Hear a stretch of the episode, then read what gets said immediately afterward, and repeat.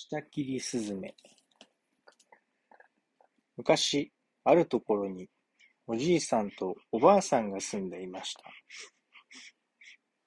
ある日、おじいさんが山へ、芝刈りに行くと、一羽のスズメがわしに捕まって食べられそうになっていました。こら、やめなさい。とおじいさんは小石を投げつけました。驚いたわしは、スズメを残して逃げていきました。優しいおじいさんは、スズメを家に連れて帰り、傷の手当てをしてあげました。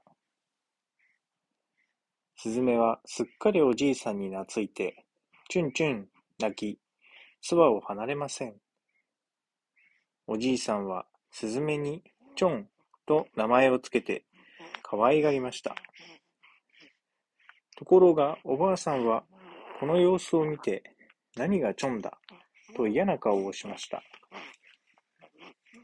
ある日、おじいさんが山で芝を刈っていると、ピカッ、ゴロゴロと雷が鳴り、夕立がやってきました。おじいさんは木のほらで雨宿りをしますが、雨は激しくなるばかりでした。困ったな。早く帰らないと。チョンがお腹を空かせて待っているのに違いない。おじいさんは大弱りです。家ではおじいさんの心配通り、チョンがお腹を空かせていました。餌を探して家の中を飛び回っていると、台所から美味しそうな匂いがしてきます。飛んでいくと、すり鉢の中にご飯をすりつぶした海苔が入っていました。お腹を空かせたチョンは、すり鉢の海苔をペロリと平らげてしまいました。そこへ、おばあさんが海苔を取りにやってきました。せっかく作った海苔をスズメが全部舐めちゃった。おばあさんはカンカンになって、二度と舐められないようにしてやる、とハサミを持ってきて、チョンの舌をチョキンと切ってしまいました。舌を切られたチョンはどこかへ逃げていきました。やがて、おじいさんが帰ってきました。チョン、遅くなってごめんね。お腹が空いたろう。ところが、いつもチュンチュンと出迎えてくれるチョンが現れません。おじいさんはおばあさんに聞いてみました。すると、ああ、あのスズメは、せっかく作った海苔を盗み食いしたから舌をちょん切ってやったよ。わしが遅くなったばかりに、かわいそうなことをしてしまった。と、おじいさんは、泣きながらチョンを探しに出かけました。しばらく行くと、馬洗い様が川で馬を洗っていました。おじいさんが、スズメが通らなかったか？と聞くと、馬洗い様は、馬を洗った水を桶に七杯飲めば教えてやろう、と言いました。おじいさんは仕方なくガブガブ飲みました。すると、馬洗い様は、この先に牛洗い様がいるから聞いてごらん、と言います。そこでおじいさんは牛洗い様のところへ行き、スズメが通らなかったかと聞きました。すると、牛を洗った水を桶に七杯飲めば教えてやろう。と牛洗い様は言います。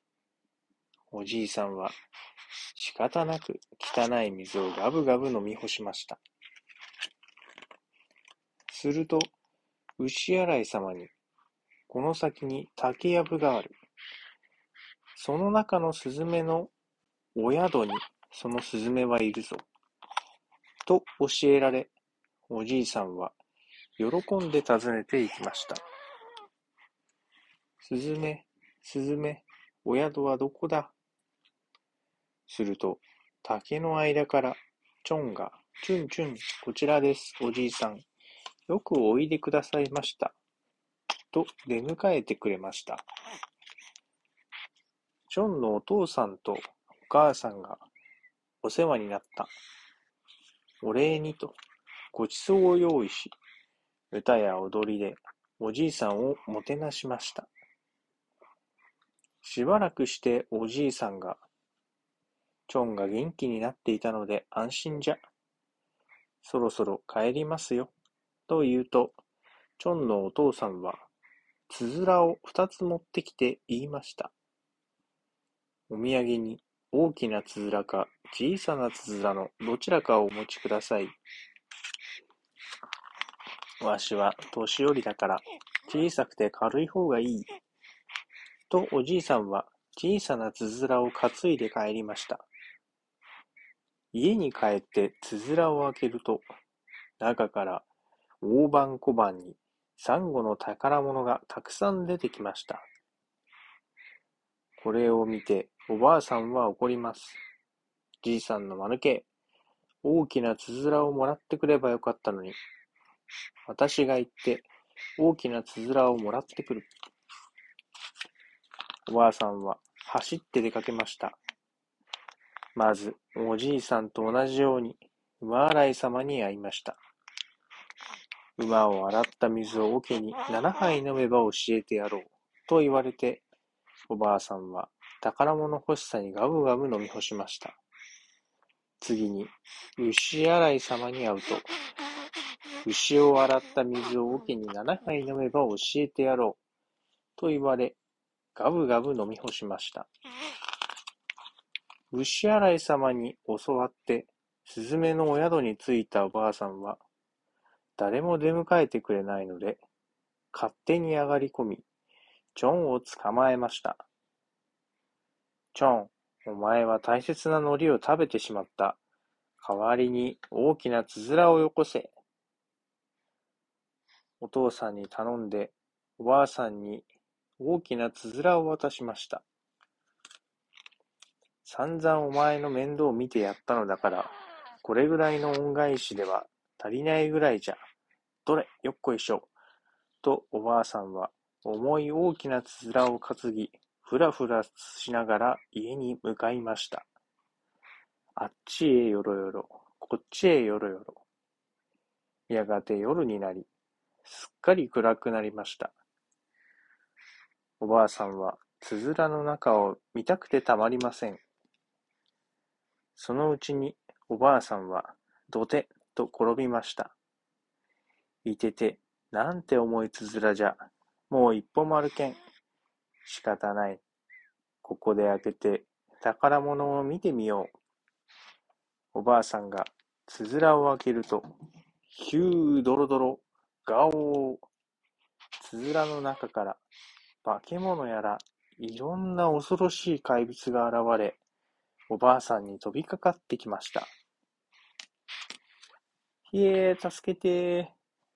おばあさんは必死で逃げ回りますが、化け物たちはどこまでも追いかけてきます。もう意地悪はしません。おばあさんは叫びました。その時、コケコッコーと一番鳥が鳴きました。すると、化け物たちの姿は消えてしまいました。それ以来、おばあさんは誰にでも親切にするようになりましたとさ。おしまい。